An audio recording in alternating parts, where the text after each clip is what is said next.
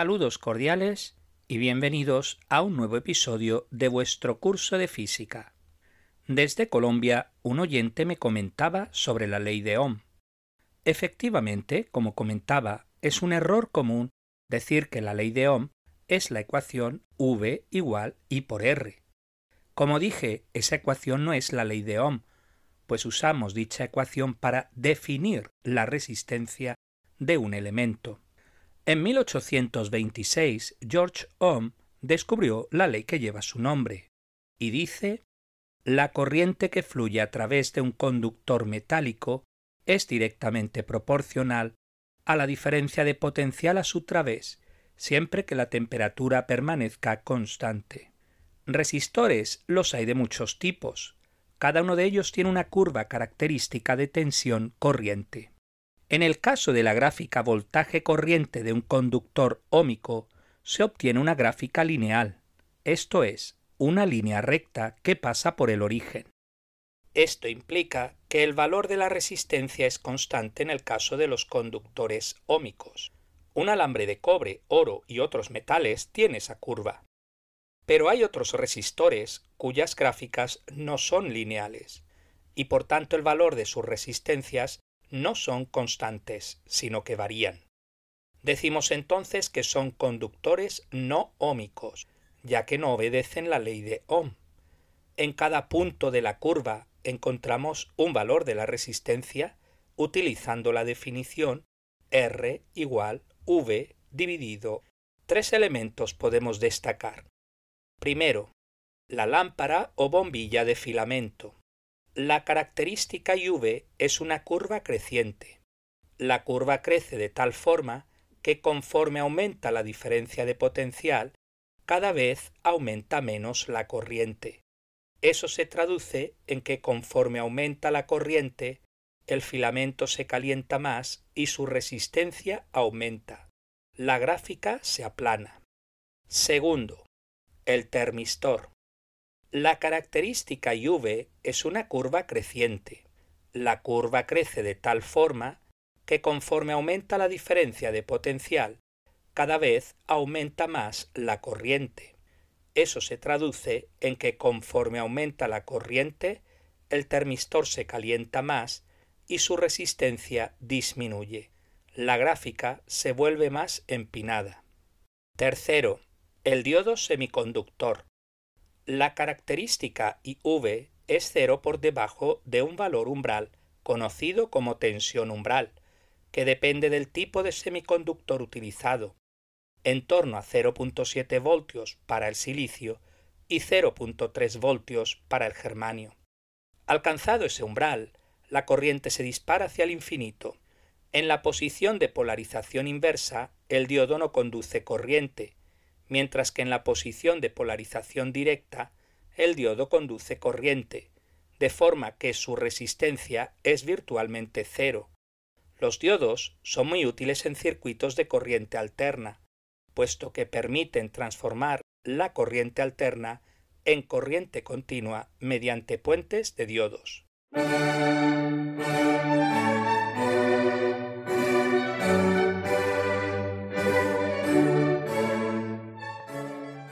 Desde Ecuador, un oyente me hacía notar acerca de las combinaciones en serie y en paralelo de las lámparas o bombillas. ¿Qué sucede si conectamos dos bombillas en serie? En este caso, deben compartir la diferencia de potencial máxima proporcionada por la batería. Eso hace que conforme aumentemos el número de bombillas en serie, su brillo disminuya. Pero además, si una lámpara se estropea, las demás dejarán de funcionar, porque el circuito se rompe. Recordemos que en serie todas las bombillas tienen la misma intensidad de corriente. De ahí que es mejor siempre conectar las bombillas en paralelo. En este caso, todas utilizan la máxima diferencia de potencial que proporciona la batería, independientemente de si conectamos dos o veinte bombillas en paralelo. Y además tiene la ventaja de que si una se estropea, las demás seguirán funcionando perfectamente. Recordemos que en paralelo la intensidad de corriente total del circuito se divide en cada una de las ramas en paralelo. dedicamos el episodio de hoy al estudio de la energía eléctrica y de la potencia eléctrica.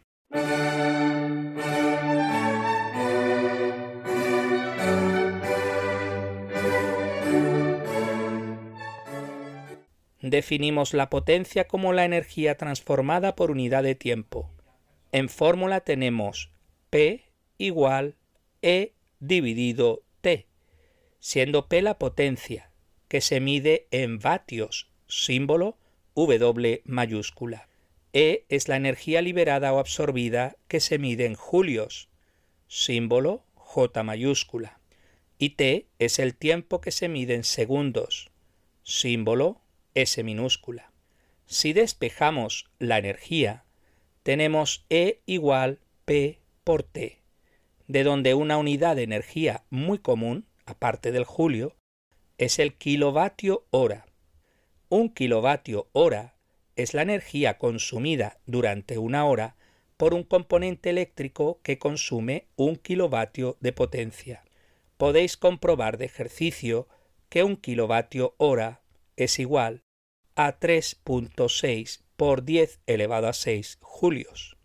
El medidor de energía de la casa os informa de la energía consumida en kilovatios hora. De esa forma, basta multiplicar por el precio del kilovatio hora para ver el costo de la luz consumida en un periodo de tiempo determinado. Cada electrodoméstico de casa consume una cierta potencia. Veamos algunos ejemplos. Lámpara de mesita 11 vatios. Televisión 200 vatios. Taladradora 500 vatios. Tostadora 800 vatios. Microondas 1000 vatios. Cafetera Nespresso 1200 vatios. Plancha 2000 vatios. Lavadora 2200 vatios. Por supuesto, se trata solo de valores indicativos, y para cada electrodoméstico podemos encontrar un rango de potencias. Recordad que cada electrodoméstico se ha diseñado para un voltaje o tensión específico. Por ejemplo, en Europa es bastante común usar 230 voltios, mientras que en América del Norte se usan 110 voltios. En América del Sur utilizan 120 voltios Colombia, Ecuador, Guyana y Venezuela. Brasil tiene doble voltaje y según la región utiliza 120 voltios o 220 voltios. De la definición de diferencia de potencial podemos encontrar la ecuación de la potencia eléctrica, muy útil en circuitos. La ecuación es P igual V por I, donde P es la potencia V es el voltaje o tensión e I la intensidad de corriente. Del principio de conservación de la energía se sigue que la potencia que libera una batería se distribuye entre todos sus componentes en serie. Luego la suma de las potencias de todos los elementos eléctricos es igual a la potencia que libera la batería. Si sustituimos la ecuación P igual VI en la ecuación e igual P por T, obtenemos una ecuación para la energía muy útil, que es E igual V por I por T.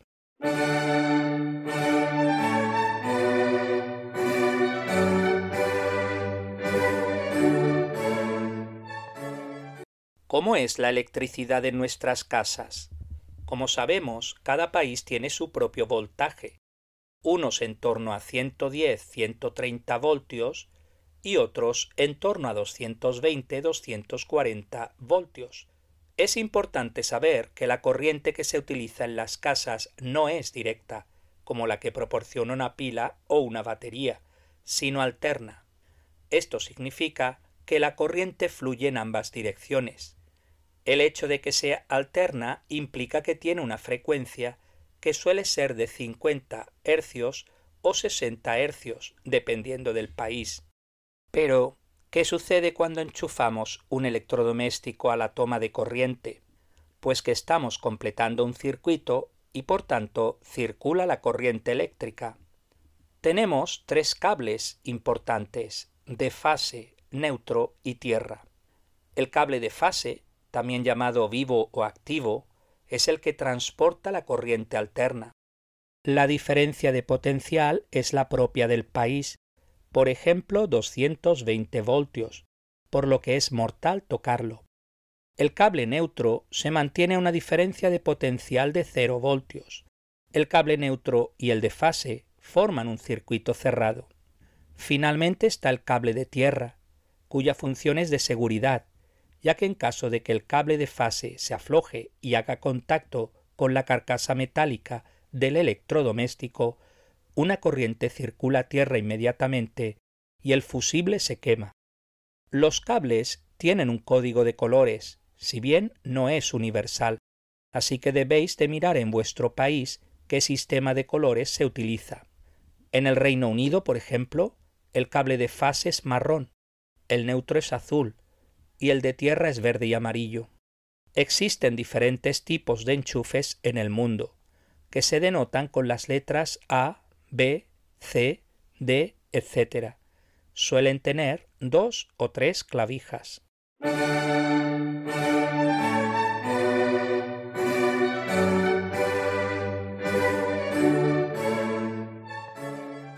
¿Qué es el fusible? Se trata de un elemento de seguridad muy importante. Su función es la de interrumpir la corriente eléctrica si es muy alta. ¿Cómo lo hace? En caso de que fluya una corriente muy alta, el fusible, que no es más que un cable, se funde. Es común que se encuentre dentro de un cartucho, razón por la que se denomina fusible de cartuchos. Existen fusibles de diferentes corrientes, siempre se debe colocar el que sea ligeramente superior a la corriente máxima que queréis que fluya en el circuito. Si el fusible se funde, se debe de reemplazar por otro, lo cual es mucho más fácil que no reemplazar todo el cableado. ¿Os habéis fijado que si hay un problema eléctrico, como por ejemplo usar más potencia de la contratada en la vivienda, la luz automáticamente se va? Eso es debido a los cortacircuitos, que son análogos a los fusibles, solo que funcionan mediante electromagnetismo. Se basan en un electroimán de forma que si la corriente es muy alta, separa unos contactos, con lo que la corriente deja de fluir. Posteriormente se le da el interruptor y el circuito nuevamente está en funcionamiento. El tipo más común es el dispositivo de corriente residual o RCD, que son muy rápidos y pueden ser reseteados. Daros cuenta que el RCD protege a la persona y no al electrodoméstico. Otra medida de seguridad en muchos electrodomésticos es el doble aislamiento. No todos los electrodomésticos tienen toma de tierra. En este caso, la carcasa externa está hecha de plástico en vez de metal, el cual sabemos es un aislante.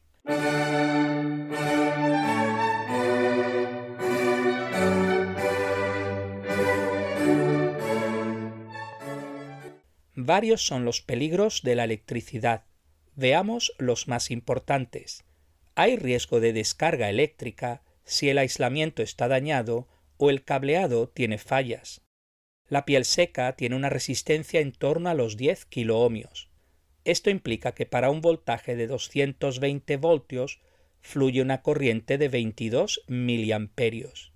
En cambio, la piel húmeda tiene una resistencia de 1 kiloohmio, lo que implica una corriente de 220 miliamperios para un voltaje de 220 voltios. La fuerza de la descarga eléctrica la determina la corriente y no el voltaje, así como el periodo de tiempo que se recibe la corriente. Además, diferentes partes del cuerpo son más vulnerables que otras. Por ejemplo, una corriente de 100 miliamperios para el corazón es mortal. Las condiciones de humedad también influyen. Para evitar los riesgos de choque eléctrico, se puede llevar suela de goma que es aislante, o directamente tocar sobre un suelo seco aislante. Veamos algunos consejos para disminuir el riesgo de descarga eléctrica. Primero, desconectar y apagar cualquier aparato antes de repararlo. Segundo, utilizar enchufes con toma de tierra, Tercero, utilizar aparatos con carcasa de plástico. Cuarto, utilizar suela de goma en casa. Quinto, mantener todos los electrodomésticos y los cables lejos del agua. Sexto, no usar cables excesivamente largos. Séptimo, tener cuidado con instrumentos cortantes para no cortar los cables. Si a pesar de ello se recibe una descarga eléctrica, tener en cuenta los siguientes pasos. Primero, cortar la corriente si la persona sigue tocando el electrodoméstico.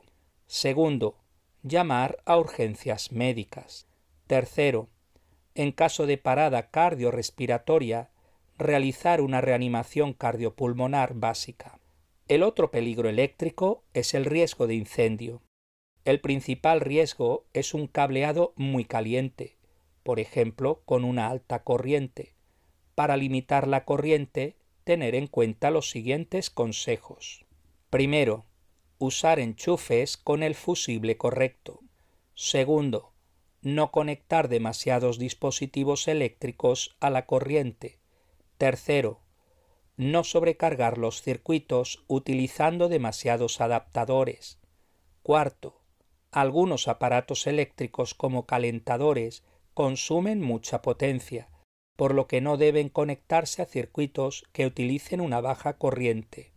Quinto, un aislante dañado o un cable dañado provocan que la corriente vaya hacia tierra. Tener cuidado de elementos inflamables que puedan provocar un incendio. Como nota final, recordad que distintos países tienen normas diferentes sobre el voltaje utilizado por los aparatos eléctricos la frecuencia utilizada, el tipo de enchufe sea de dos o tres clavijas y si lleva o no fusible interior, si la toma de corriente tiene interruptor o no, si se usa doble aislamiento o toma de tierra, etc.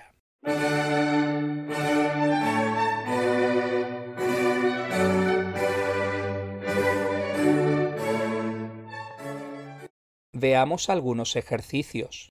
Número 1. ¿Cuánta energía eléctrica en julios transfiere una lámpara de 100 vatios en apartado A? Un segundo. 100 julios. Apartado B. 5 segundos. 500 julios. Apartado C. Un minuto. 6.000 julios. Ejercicio número 2. Apartado A. ¿Qué potencia tiene una lámpara calificada de 12 voltios y 2 amperios? Potencia igual diferencia de potencial por intensidad igual 12 voltios por 2 amperios igual 24 vatios. Apartado B. ¿Cuántos julios de energía eléctrica son transferidos por segundo por una lámpara de 6 voltios y 0.5 amperios, potencia igual diferencia de potencial por intensidad igual 6 voltios por 0.5 amperios igual 3 vatios. Luego transfiere 3 julios cada segundo. Ejercicio número 3. El mayor número de lámparas de 100 vatios que se pueden conectar en paralelo de forma segura con una toma de corriente de 230 voltios y un fusible de 5 amperios es A 2, B 5, C 11, D 12, E 0. La respuesta correcta es la C 11.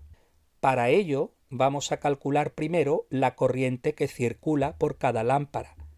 I igual P dividido V igual 100 dividido 230 igual 0.43 amperios circulan por cada lámpara. Finalmente dividimos 5 amperios entre 0.43 amperios igual 11.5. Luego la respuesta es 11 lámparas.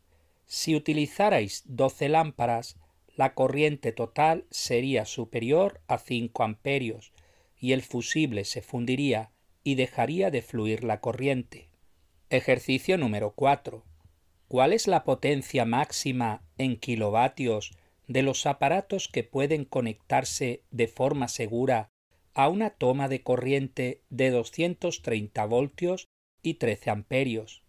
Potencia igual diferencia de potencial por intensidad de corriente igual 230 voltios por 13 amperios igual 2990 vatios igual 2.99 kilovatios. Ejercicio número 5. Una lámpara se conecta a un circuito cerrado con los cables de fase y neutros. Se hace un cortocircuito conectando un cable entre los cables de fase y neutros. En un circuito el fusible está en el cable de fase y en otro circuito el fusible está en el cable neutro. En ambos circuitos la lámpara está apagada. Pero, ¿qué circuito es seguro? El fusible debe de estar en el cable activo. Si estuviera en el neutro, los interruptores de luz y las tomas de corriente estarían en vivo cuando los interruptores estuviesen apagados o los fusibles fundidos. Ejercicio número 6.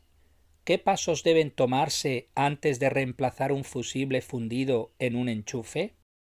Comprueba la potencia del aparato y el voltaje utilizado para calcular la corriente que circula.